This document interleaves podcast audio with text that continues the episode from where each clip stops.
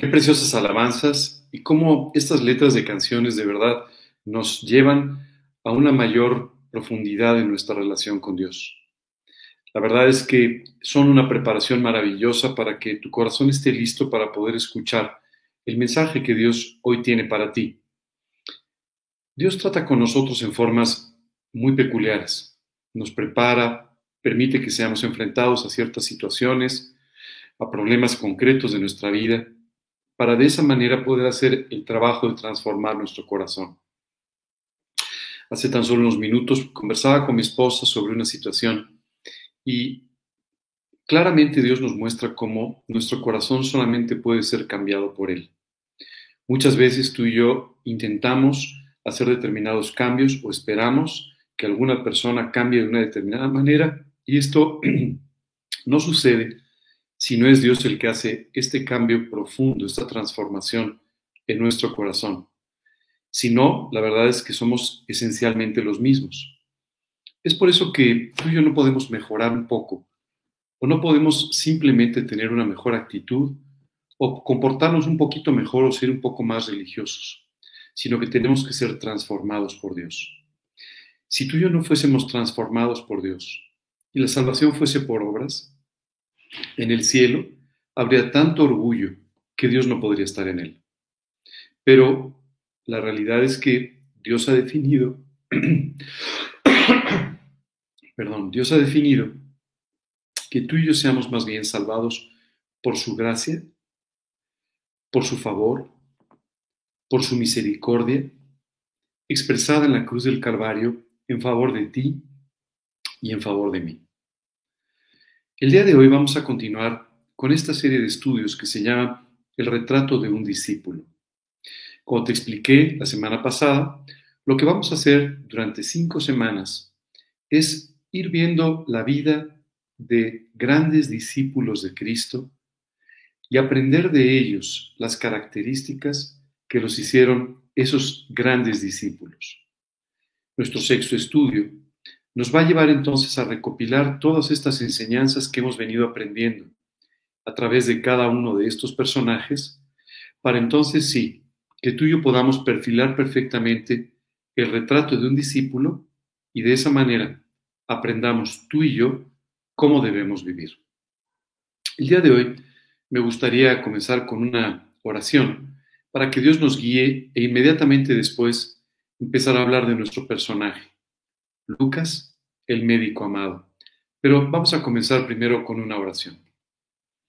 Señor, queremos darte muchas gracias por este día. Gracias, Padre, por todas tus bendiciones.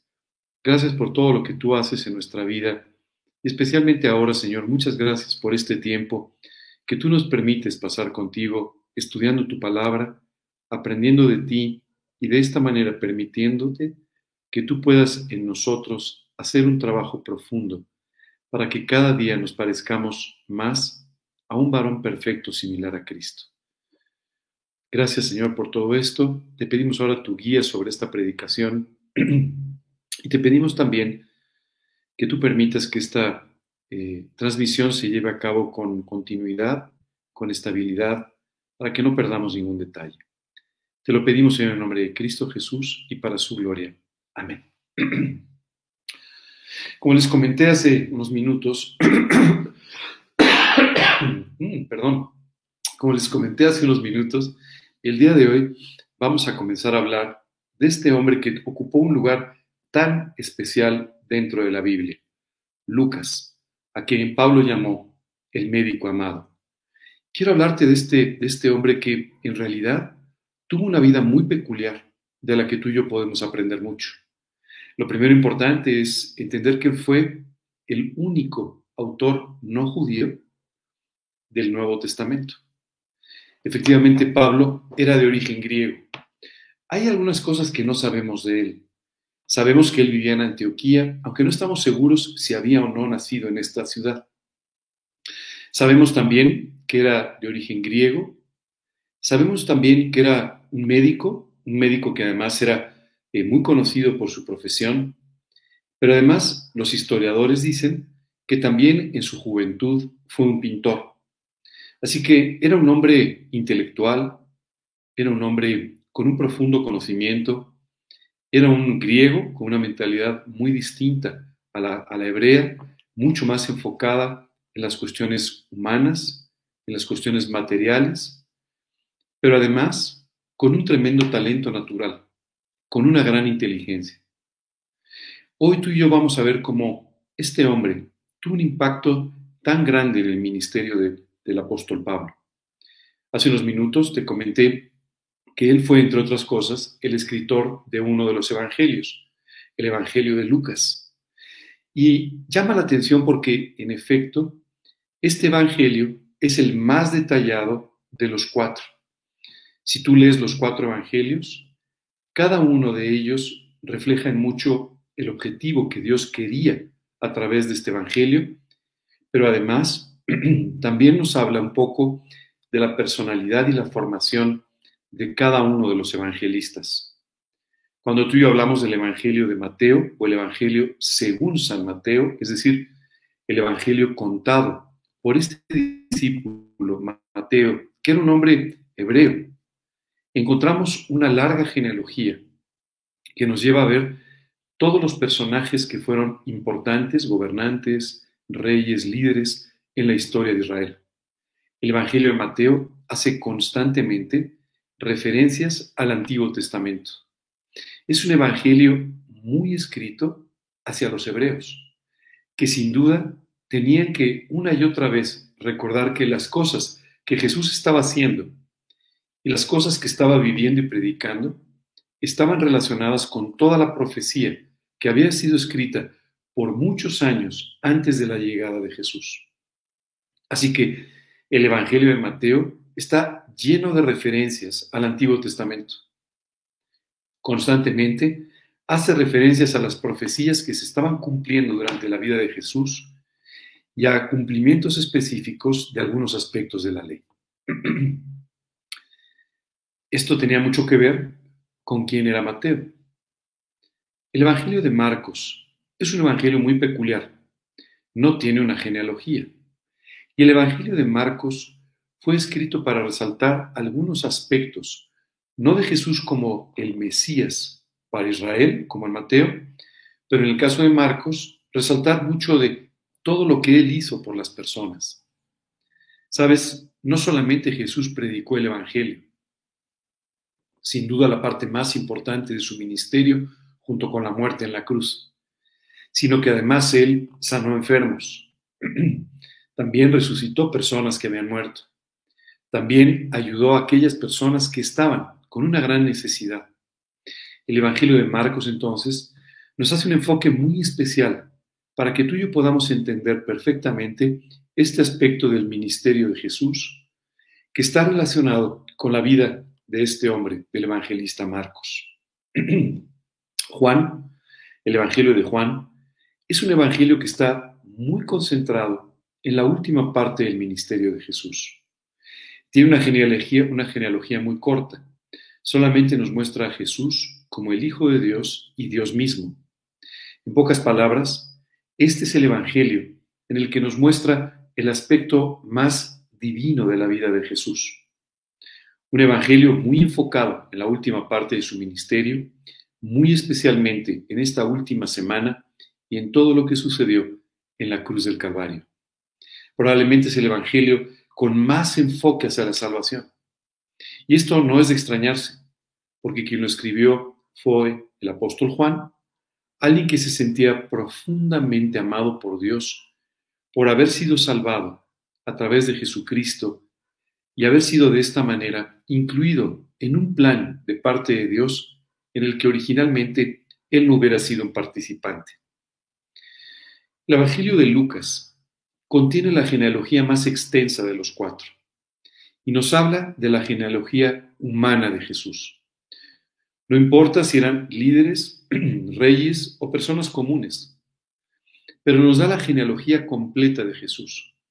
Y es sin duda también el Evangelio con más detalles acerca de la vida de Jesús.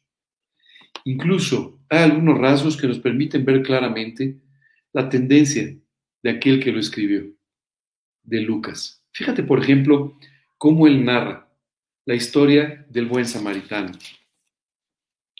Respondiendo Jesús dijo, un hombre descendía de Jerusalén a Jericó y cayó en manos de ladrones, los cuales le despojaron e hiriéndole se fueron, dejándole medio muerto.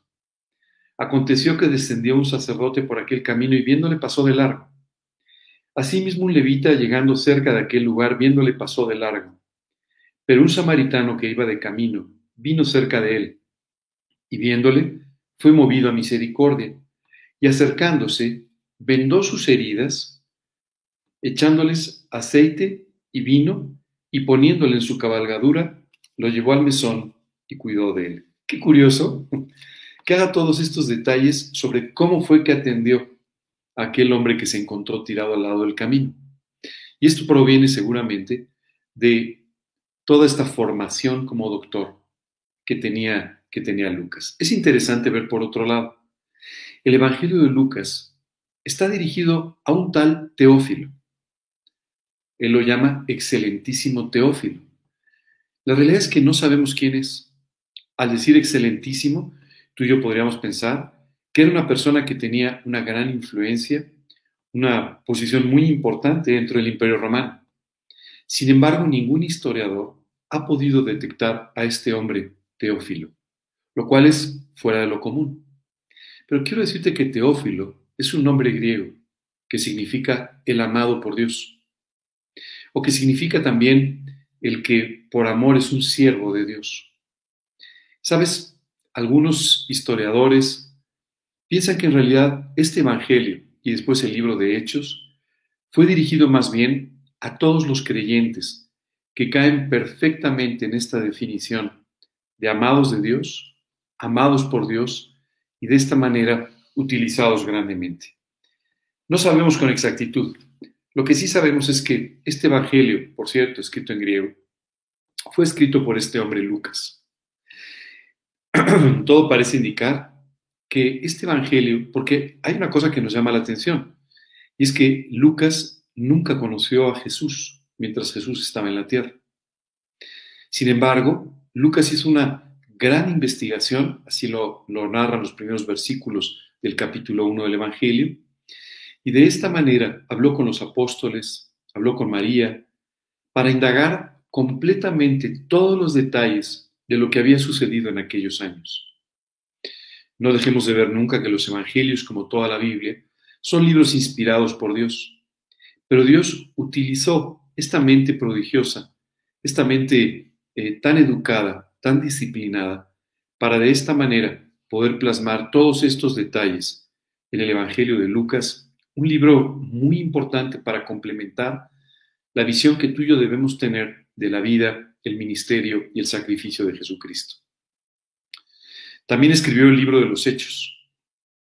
Sabes, pareciera que el, eh, el Evangelio fue escrito durante una visita que tuvo con Pablo durante su arresto domiciliario. Vamos a hablar un poco más de eso. Y el segundo libro, el libro de los Hechos, seguramente fue escrito mientras acompañó a Pablo en la segunda etapa de su cautiverio. Pero déjame hablarte un poco más de la vida de Lucas. Sabemos solamente que él era un médico reconocido y que acompañó a Lucas desde Troas en el año 51 después de Cristo. Lucas acompañó a, Pablo en sus viajes, lo vemos presente en muchos de sus viajes, en muchas situaciones, y Pablo tenía una gran confianza con él. Pablo se expresaba de él como el médico amado. No solamente amado por Dios, no solamente amado por Pablo, con quien mantuvo una relación muy, muy estrecha de amistad, sino que además era amado por otros creyentes por la forma en la que sabemos que Él se entregó y se dio a muchas personas. ¿Sabes? Gozó de la confianza de Pablo, al grado que lo envió a Filipos, que podríamos decir que fue su segundo hogar. Y allí en Filipos, Él colaboró con el crecimiento de la iglesia de los filipenses, una iglesia que se caracterizó por su lealtad, por su fidelidad a Dios y por su gran lealtad y fidelidad hacia Pablo. Vas a ver que vamos a notar algunas cosas de todo esto que estamos hablando y que son parte de este retrato de un discípulo. No es ninguna casualidad. Pero en Filipos quedó impregnada mucho de la personalidad de este hombre que, cuando todos abandonaron a Pablo, fue el único que se quedó con él. En segunda de Timoteo, mientras Pablo escribe a su discípulo Timoteo, hablando de la, situación que está viviendo en lo que se llamó la cárcel mamertina, en ese lugar dice, todos me han abandonado, solo Lucas está conmigo. Una tremenda fidelidad, porque quiero decirte que cuando pasamos por los buenos momentos de la vida, muchas gentes están a nuestro alrededor. Cuando todo va bien, tenemos muchos amigos.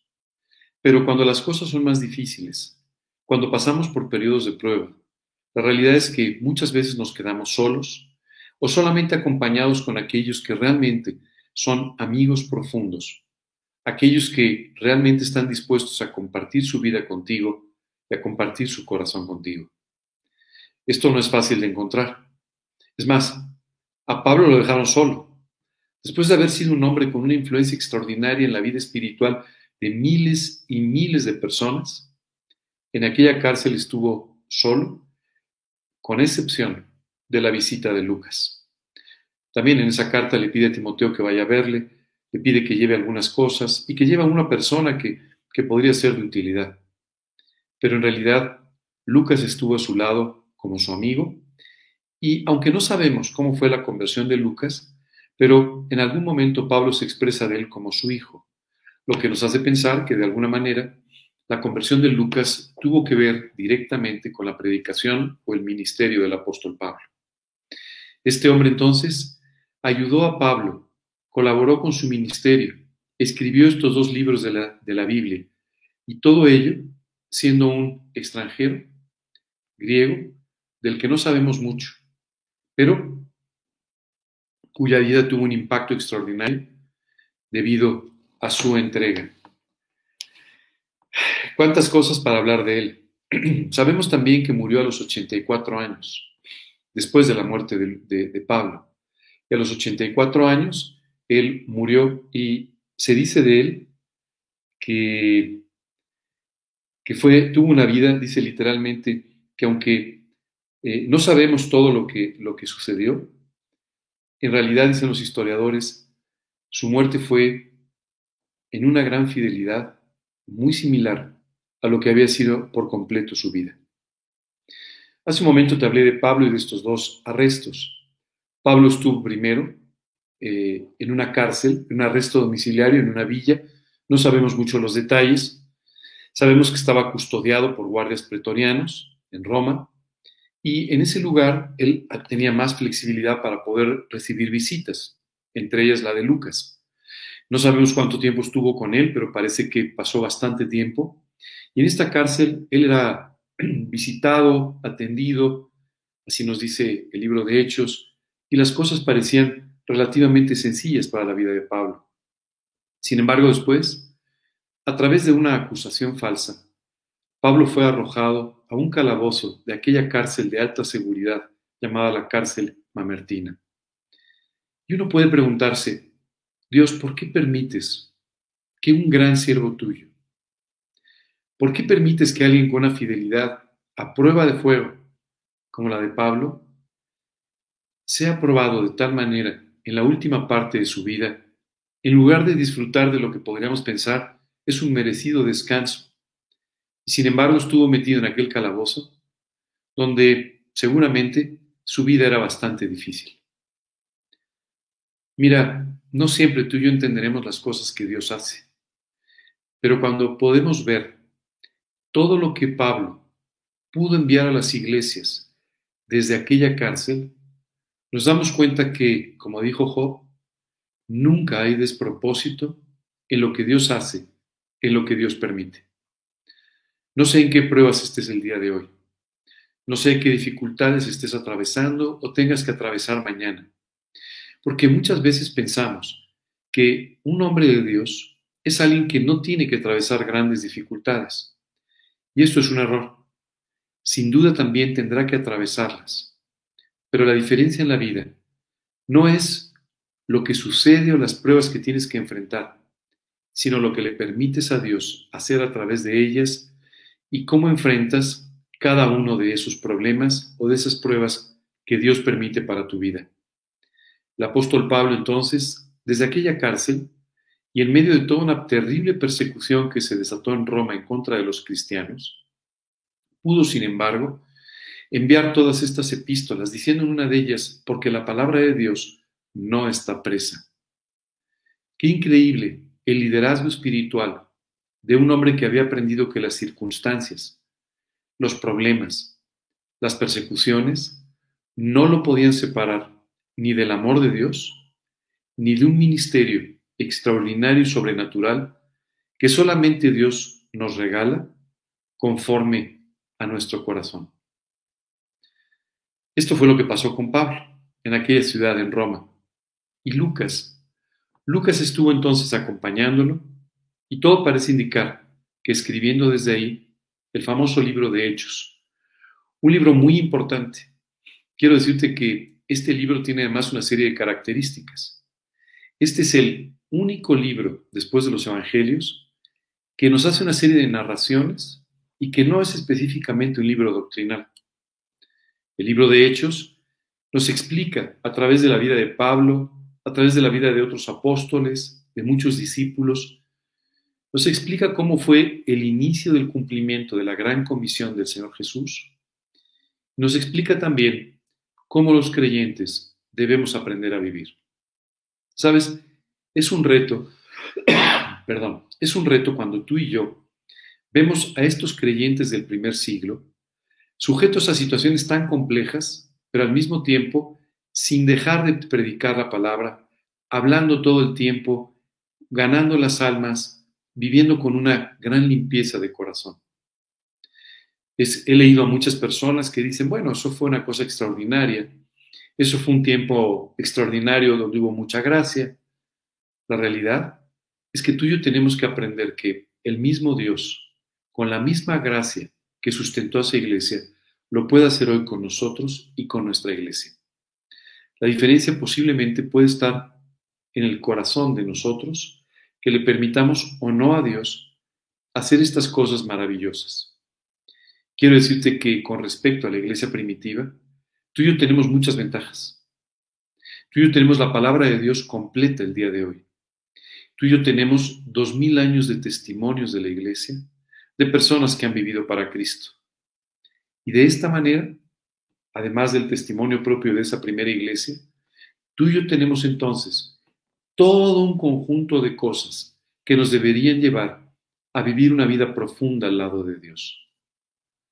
Como dice la Escritura, teniendo en derredor nuestro tan grande nube de testigos, despojémonos de todo peso y del pecado que nos asedia, y corramos así la carrera que tenemos por delante, puestos los ojos en Jesús, el autor y consumador de nuestra fe. ¿Sabes? Tú y yo tenemos que aprender de este pasaje. Estamos rodeados, rodeados de tremendos testimonios a través de la historia, escritos en la Biblia, pero también estás rodeado de la vida de personas que te han antecedido en el Señor y que te están mostrando con su propia vida y su legado que se puede vivir para Cristo. El día de ayer tuvimos una maravillosa entrevista que si no pudiste ver te invito a que, a que busques en nuestras plataformas con un pastor y su esposa que nos hablaron de cómo ellos habían pasado por encima de muchas pruebas, gracias a Dios, y de esta manera habían podido tener un gran ministerio en el que sirvieron a Dios con todo su corazón. Qué precioso es el ver la vida de personas así, o personas como Lucas, o personas como Pablo, o personas como Timoteo. Pero de nada nos sirve estar rodeado de estos testimonios tan maravillosos si tú y yo no tomamos la decisión de despojarnos, de todo peso y del pecado que nos asedia. ¿Sabes qué es increíble? Lucas dejó todo lo que tenía. Y mira que ser un doctor en ese tiempo, ser una persona con la preparación de Lucas en ese momento, le pudo haber permitido tener una vida con gran comodidad y un tremendo reconocimiento. Sin embargo, él estuvo dispuesto a dejar todo eso por seguir a Cristo y servirle. Estuvo dispuesto a estar con Pablo y pasar de esta manera noches de frío, pasar persecuciones, pasar por dificultades de todo tipo, todo ello por amor del Señor. Dice la Escritura que tú y yo tenemos que aprender, al ver todo esto, a despojarnos de todo peso. Porque sabes, muchas veces tú y yo permitimos que haya muchos pecados sin juzgar en nuestra vida, que haya muchas cosas que tú y yo sabemos que son incorrectas, la envidia, el egoísmo, la soberbia, el orgullo, muchas cosas que aparentemente no son tan escandalosas como algunos pecados de los que Dios ya te sacó, pero que sin embargo están haciendo que la carga que tú llevas dificulte tu ministerio, dificulte tu posibilidad de servir a Dios e incluso tu relación personal y profunda con Él. Hoy la Biblia nos dice, despójate de todo peso. Hoy Lucas podría decirte, yo me despojé de todo peso. Yo dejé atrás todo lo que me hacía importante, dejé atrás todo aquello a lo que podía de alguna manera sujetarme y que le daba cierta seguridad o estabilidad a mi porvenir. Tienes que dejar todo aquello que tú sabes que no es correcto y en lo que estás viviendo, porque Dios te lo ha mostrado. No podemos hacernos los distraídos y seguir pensando que, bueno, hay cosas que no están tan mal. Dice la Escritura, despójate de todo peso y del pecado que te asedia, es decir, de la incredulidad que no te permite creerle a Dios que va a cuidar de tu vida, que va a guardarte, que va en todos los casos a guiarte para que tomando valientes decisiones, tú puedas seguir y servir a Cristo todos los días de tu vida.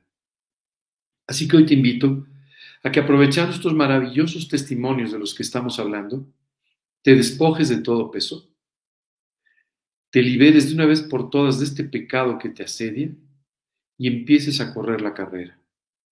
Tal vez tú me digas, oye, yo tengo un tiempo corriéndolo. Bueno, pues ya quítate los pesos que tienes encima. Ya despójate de todo aquello que está haciendo que la carrera se vuelva lenta y pesada. Hace un tiempo hablaba con una persona y me dice, oye, la vida cristiana es, es difícil, es pesada. Eh, eh, no, le digo, no es pesada. Lo que pasa es que tú estás corriendo con muchas cargas encima. Si tú te despojas de todo peso y del pecado que te asedia, podrás entonces empezar a correr con, prestura, con, con premura, eh, con, con presteza, podrás empezar a correr la carrera que Dios tiene para ti, con los ojos puestos en Jesús. Tal vez hoy tú que me estás escuchando estés pensando, oye, es que no sabes nada de mi vida, y mi vida en realidad yo tengo mucho, mucho peso, independientemente de esos pecados, todo, pero tengo muchas cosas encima que no me permiten correr a la velocidad que quisiera. Si es así, te tengo un mensaje de parte de Jesús. Venid a mí, todos los que estáis trabajados y cargados, y yo os haré descansar. Aprended de mí que soy manso y humilde de corazón, y hallaréis descanso para vuestras almas, porque mi yugo es fácil y ligera mi carga. Hoy tienes que despojarte de todo el peso que traes, del peso de tus problemas, de tus prejuicios, de tus pecados y también del, juicio, del, del peso de las situaciones, las cargas que a veces llevamos en la vida y que en realidad lo único que están haciendo es agotarnos y hacer cada vez más lenta esa carrera que tenemos que correr, que tenemos por delante. Hoy, si pudiésemos hablar con Lucas, Lucas te diría, mi vida fue extraordinaria. Y en realidad fui privilegiado. Me discipulé con el Pablo. Serví con él y fui parte de su ministerio. Dios me permitió, aún no siendo hebreo, a ser autor de dos libros del Nuevo Testamento. Y Dios me dio la oportunidad de trabajar y consolidar un precioso ministerio en la iglesia de Filipos que trajo muchísimas almas a Cristo. Hay ciertas cosas que tú y yo podemos ver en la vida de este hombre. La primera es, como te comentaba, un evangelio muy detallado y un libro de hechos cargado de detalles sobre la vida de Pablo y de la iglesia en el primer siglo. Oye, ¿es posible que Dios utilice nuestras características, nuestra forma de ser en favor del evangelio?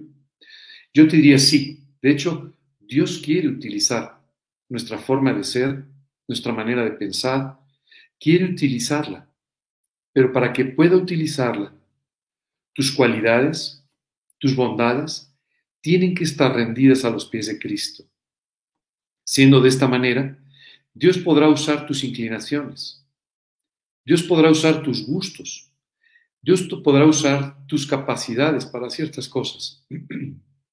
Pero es necesario que antes, para que Dios pueda hacerlo, para que pueda usar, por ejemplo, la mente estructurada y llena de detalles de Lucas, llegues delante de Dios y le entregues todo lo que eres, absolutamente todo lo que eres. Hay algo más que aprendemos a través de la vida de este hombre, que es muy importante. Se llama fidelidad. Él fue no solamente fiel al Señor Jesucristo, sino fue profundamente fiel a aquel que le había enseñado, a Pablo.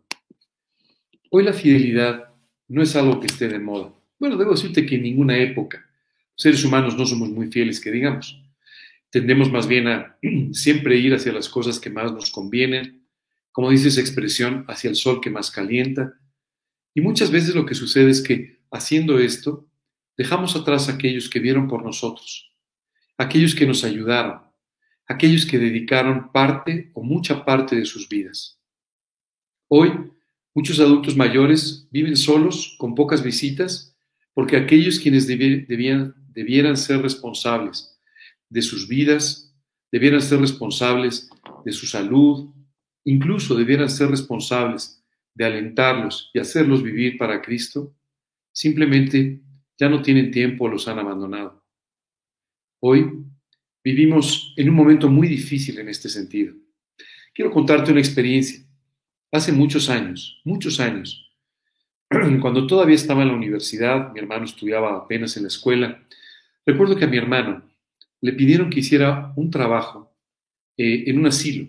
Y entonces él tenía que ir y hacer algunas preguntas y con eso concluía el trabajo. Recuerdo que cuando llegué me encontré ahí con tantas personas, yo lo llevé, y, y me encontré ahí con tantas personas que ya no recibían visitas, que recibían visitas muy esporádicas y a veces visitas que no les ayudaban en nada. Debo decirte que conmovió mi corazón de tal manera que ese mismo día fui a hablar con la directora y le pedí la oportunidad de que nos permitiera poder hablar de Cristo con ellos. A ella le pareció muy bien porque, bueno, pues no, no, tenía muchas distracciones que ofrecerles, así es que dijo, bueno, pues si un grupo de jóvenes vienen y les cuentan algo positivo, pues qué bueno, ¿verdad? Cuando llegamos nos encontramos con personas tan necesitadas de Cristo como tú no te puedes imaginar. Algunos muy definidos en contra del Evangelio, lamentablemente, pero muchos esperando solamente por una oportunidad. Déjame contarte una historia que a pesar de que han pasado muchos años, no he podido olvidar. Recuerdo que al terminar de predicar, yo era muy joven, tenía 21 años, una cosa así. Recuerdo que me acerqué con una señora que en ese momento tenía 92.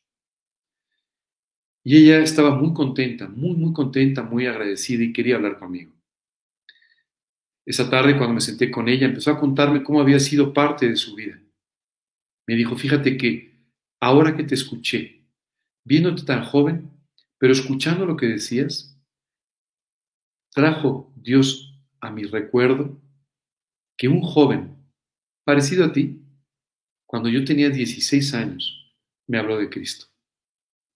Yo iba con mis amigas, con mis primas, a pasear por la Alameda, por la zona central, un parque eh, en la zona central de la Ciudad de México.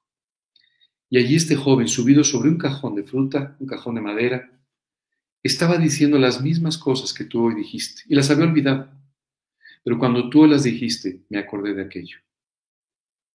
Y yo pensaba, 16, 92, qué paciencia tiene Dios. Qué increíble. Tantos años después, 76 años después, Dios seguía trabajando en la vida de esta persona hasta que finalmente la alcanzó. Qué increíble cuando tú puedes darte con las personas. Pero a veces esto no es muy común. No sucede de esta forma. Y sabes, nuestra falta de fidelidad, nuestra falta de lealtad hacia las personas, hace que tú y yo perdamos extraordinarias oportunidades de compartir el Evangelio, de ayudar a otras personas, pero también de ser bendecidos por sus vidas. Yo tenía 21, ahora voy a cumplir 60, imagínate cuántos años, pero igual que ella, sigo recordando, no al predicador sobre el cajón de frutas, yo no lo conocí, pero sí aquella tarde que pude estar sentado con ella, viendo finalmente la fidelidad de Dios hacia su vida. Hoy te quiero pedir que trabajes en esta área de tu vida, que la pongas delante de Dios y que le permitas que te enseñe a ser fiel, a ser leal con las personas que han compartido mucho de su vida para que hoy puedas estar donde estás. Hablo de tus padres. Hoy quiero pedirte que te des cuenta de que honrar a tus padres, como dice uno de los mandamientos en, el libro, en aquel libro del Antiguo Testamento, no solamente significa que los honres el día de su cumpleaños. Preocúpate por sus vidas. Honralos. Ámalos. Agradeceles. No importa si fueron mejores o peores padres.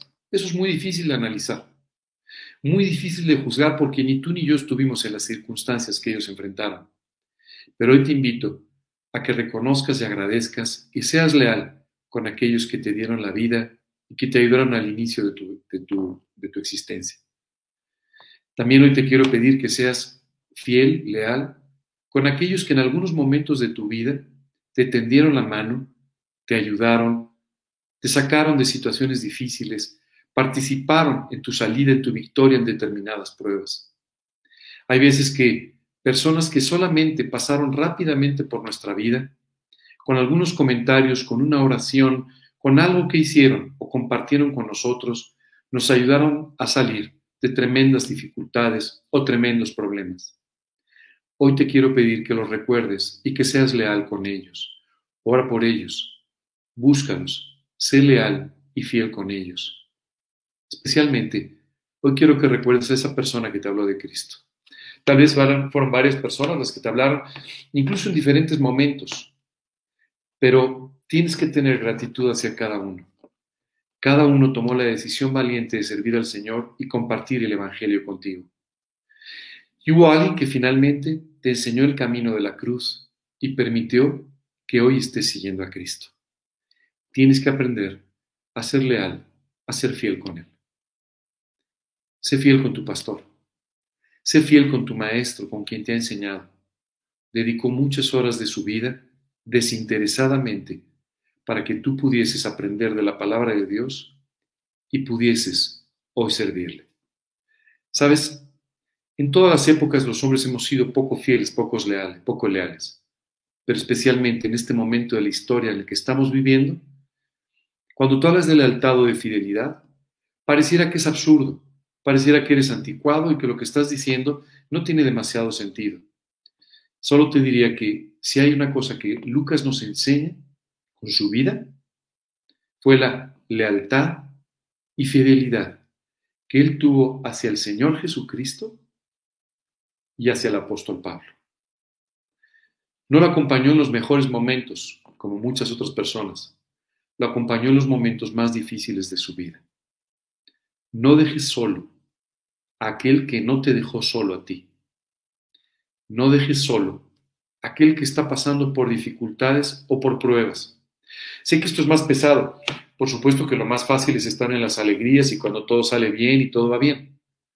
Pero tú tienes que aprender a ser fiel y a ser leal. Dios trajo un premio muy importante, escúchalo bien, muy importante a la vida de Lucas por esta lealtad y por esta fidelidad. ¿Sabes todo lo que aprendió al lado de Pablo? ¿Sabes el inmenso privilegio que Dios le dio con todas estas cosas de las que hemos estado hablando en su vida, bueno, pues esto, esto es maravilloso. Hay algo más que podemos aprender a través de la vida de Lucas. Su estructura mental, su estructura emocional y su disciplina.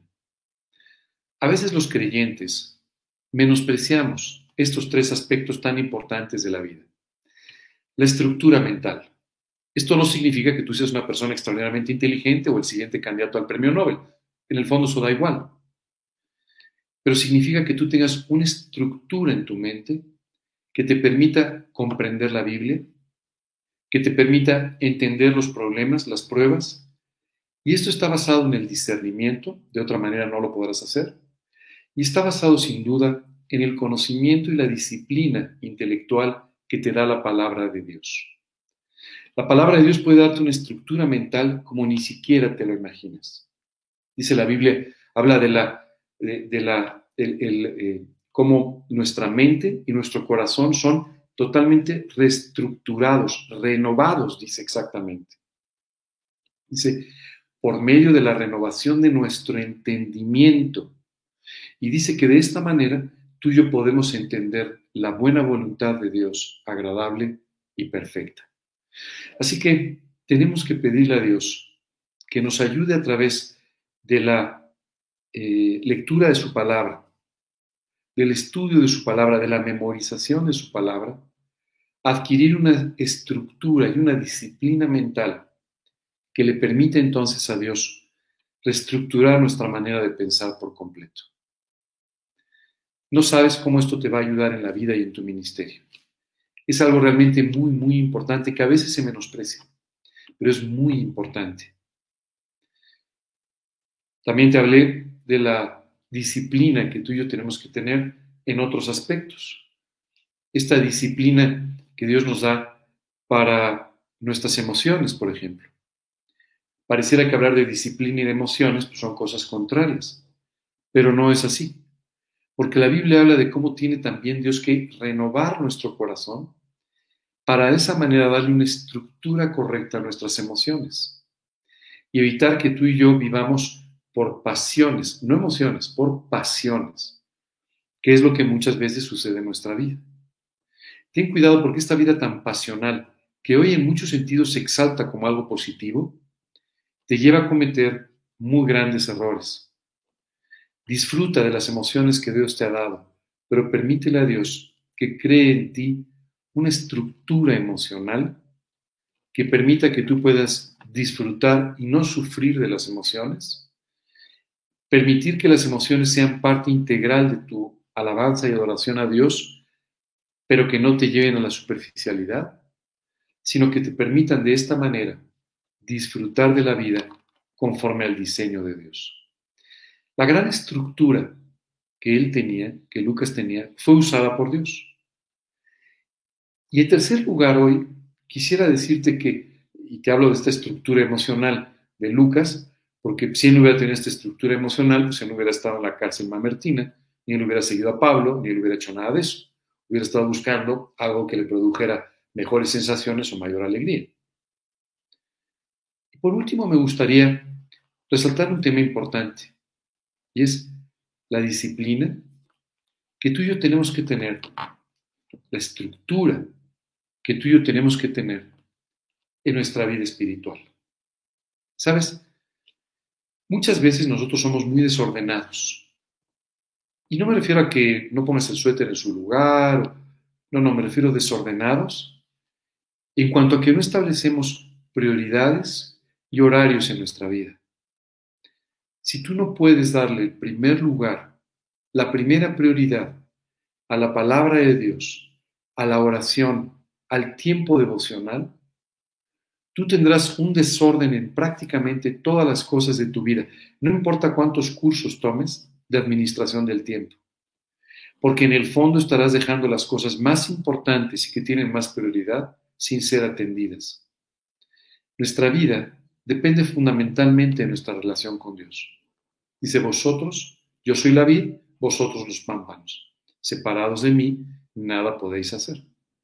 Pero si tú comienzas el día como si él no fuera la vid y empiezas a correr como loco hacia todas las actividades que tienes en el día, lo único que va a suceder, para que tú me entiendas, es que tu día será un continuo correr hacia las cosas menos importantes.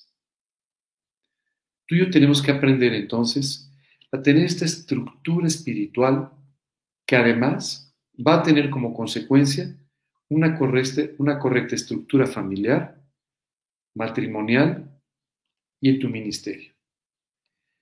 Esto es muy importante, muy importante, porque de otra manera estarás dejando pasar la vida y pasa muy rápidamente. Esta estructura de Lucas le permitía una cosa extraordinaria, fijarse en los detalles. Y esto es de vital importancia. Los detalles hacen la diferencia entre un tipo de vida y otra. Él se fijaba en todos los detalles. Estaba observando cada detalle. Y esta es la característica de una persona que le ha permitido a Dios, con su entrega, esta estructura de disciplina mental y espiritual en su vida. La Biblia habla de María y nos dice, ella ponía todas las cosas que sucedían, todos los detalles que estaba ella observando, los ponía en su corazón. Hoy quiero preguntarte, ¿cómo es esto en tu vida? Y te lo quiero preguntar y quiero resaltar este tema porque hoy en día vivimos en un mundo muy superficial, el mundo de los titulares, el mundo de la poca profundidad, el mundo de la poca, del poco interés por comprender en realidad aquellas cosas que importan. Muchas veces como creyentes nos pasa eso. Nos conformamos con entender más o menos de qué se trata una epístola o un libro, pero sin ir profundamente a cada uno de los detalles.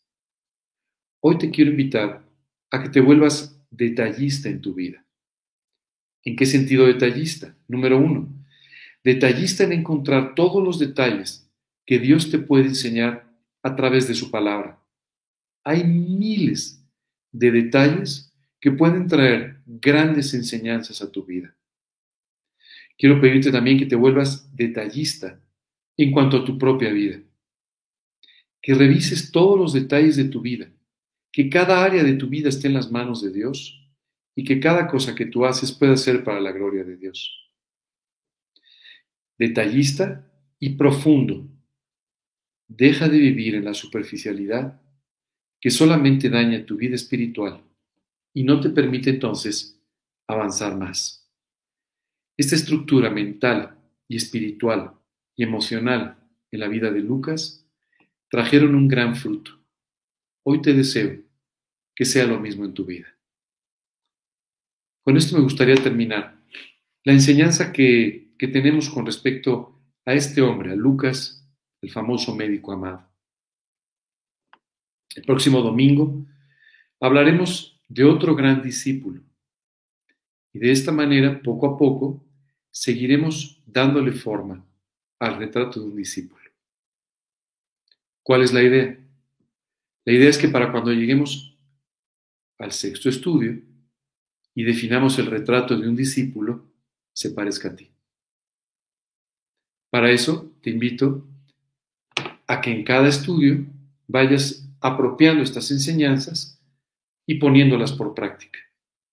Y entonces, al llegar al final, veremos un retrato muy parecido a ti. Si no, veremos el retrato de un discípulo que no se parece mucho y entonces tendrás que poco a poco empezar a buscar parecerte a ese de la foto. Vamos a terminar el día de hoy con una oración, a través de la cual le vamos a dar gracias a Dios por estas, estos maravillosos testimonios y por todas estas enseñanzas que tú y yo el día de hoy hemos ido revisando. Acuérdate mucho de esta parte, la fidelidad y la lealtad.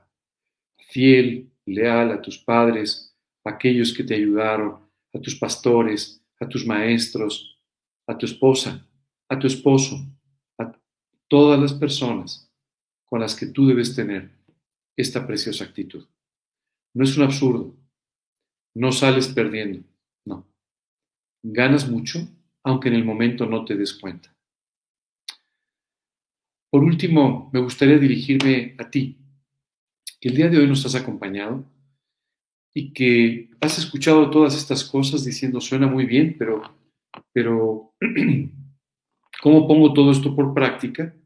Si es la primera vez que voy a un estudio, si es la primera vez que escucho de Cristo de esta manera, o si es la primera vez que participo de esta forma en la enseñanza. Hoy te quisiera decir que todo esto de lo que estamos hablando, la vida de Pablo, la vida de, de Lucas, la vida de Timoteo, mi vida, no serían posibles si tú no tuvieses, si no tuviésemos una relación personal con Dios. Esta es la relación a la que tú has sido llamado. Una relación personal con Dios. No, no creas que la tienes. Porque tú y yo no podemos obtenerla de ninguna manera. Porque tú y yo no podemos obtenerla ni portándonos mejor, ni siendo más religiosos, ni haciendo determinadas obras, ni siquiera haciendo grandes penitencias, porque la Biblia nos enseña que nuestro pecado, nuestros múltiples pecados, nos separan de Dios, dice la Biblia, porque la paga del pecado es la muerte espiritual. Dice después, más el regalo de Dios es vida eterna en Cristo Jesús, Señor nuestro. Así que esta mañana quiero hablarte de un regalo. El regalo que Dios ha diseñado para el hombre. Un regalo costosísimo el regalo con el más alto precio que puede existir. Porque ese regalo, la salvación, fue pagada con la sangre de Cristo derramada en la cruz del Calvario. Él ahí pagó por todos tus pecados, por tu orgullo, por tu soberbia, por tu envidia, por tu egoísmo, por tus mentiras, por tus infidelidades, por todas estas cosas Jesucristo pagó en la cruz del Calvario por ti. Hoy no quiere que te justifiques, hoy quiere que te arrepientas. Así que en esta mañana quiero invitarte a que te arrepientas por todos los pecados que has cometido. Sé que la mayoría de ellos ni siquiera los recuerdas, ya quedaron atrás. Pero no importa que no los recuerdes, tuvieron un efecto dañino en tu vida. Separarte de Dios encadenarte al pecado y hacerte perder tu eternidad. Bueno, el día de hoy quiero invitarte a que escuches las palabras de Jesús, porque de tal manera amó Dios al mundo que ha dado a su Hijo unigénito, para que todo aquel que en Él cree no se pierda, mas tenga vida eterna. Dios quiere que no te pierdas. Dios quiere que tengas vida eterna. Es por eso que Jesús se hizo un hombre y murió en el Calvario, pagando por tus pecados. Y hoy Dios te extiende una invitación. He aquí yo estoy a la puerta y llamo. Si alguno oye mi voz y abre la puerta, entraré a él y cenaré con él y él conmigo. Esta es la invitación para que, arrepentido por tus pecados, habiéndole pedido perdón por ellos, recurras a la cruz del Calvario para ser lavado con su sangre y puedas invitar a Cristo a tu corazón como tu Salvador personal y como el Señor de tu vida, quien te llevará de la mano a una eternidad a su lado. Vamos a orar no solamente para la enseñanza del día de hoy, pero vamos a orar en primer término contigo, que hoy quieres invitar a Cristo a tu vida. En la segunda parte de la oración voy a orar contigo que hoy quieres aprender a tener esta disciplina, a, tener estas cualidades propias rendidas a los pies de Cristo, que quieres aprender todas estas cosas del buen Lucas. Vamos a orar. Señor, queremos el día de hoy darte muchas gracias por el profundo amor que tienes por nosotros. Hoy te quiero pedir que tú me perdones por todos los pecados que he cometido. Perdóname, Señor, por todos los pecados que recuerdo y por los que ya he olvidado. Perdóname, Señor, por mi maldad. Perdóname por todo lo que he hecho equivocado. Hoy te quiero pedir que tú me perdones, me limpies y me salves por la sangre de Cristo derramada por mí en la cruz. Gracias, Padre. Te pido no solo que seas mi Salvador, que me des una salvación completa y una eternidad a tu lado sino te pido también que a partir de hoy seas el dueño y señor de mi vida, me guíes en cada decisión y me lleves de la mano hasta la eternidad. En el nombre de Cristo Jesús, te lo pido y para su gloria. Amén. Y Señor, el día de hoy te quiero dar gracias por estos testimonios tan maravillosos que has puesto a nuestro alrededor. La vida de Pablo, la vida de Timoteo, la vida de Lucas. Señor, gracias de verdad por todos estos preciosos testimonios que nos enseñan cómo un ser humano como nosotros puede seguir, vivir y servir a Cristo. Señor, hoy queremos pedirte que tú nos enseñes de todo esto. Enséñanos, Dios, a vivir con nuestros talentos, nuestras habilidades rendidas a tus pies, para que tú puedas usarlos, Dios. Te pedimos que tú nos lleves a tener esta estructura, esta estructura mental, espiritual, emocional tan importante en nuestra vida. Y te pedimos, Señor, que tú nos enseñes a vivir con lealtad, con fidelidad, aun a pesar de quienes somos y cómo somos. Enséñanos a vivir de esta manera, Padre, y de esta manera continúa perfilando el rostro de un discípulo. Te pedimos estas cosas y te damos gracias en el nombre de Cristo Jesús y para su gloria. Amén. Muy bien.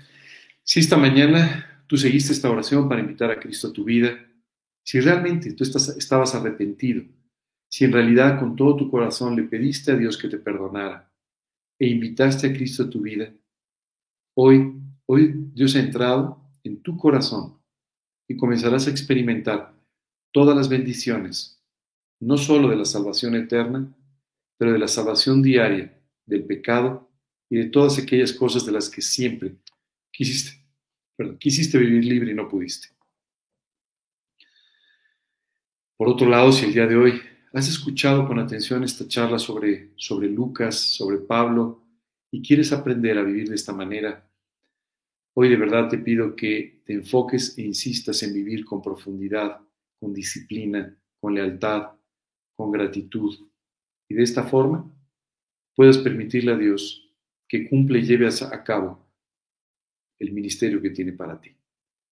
Les agradezco muchísimo la atención que han tenido para estar con nosotros. Les pido que todavía se queden y nos acompañen con una, con una canción más, una alabanza más. Y los invito a que estén con nosotros el próximo domingo a las 11 de la mañana en nuestro siguiente, nuestra siguiente predicación, el retrato de un discípulo.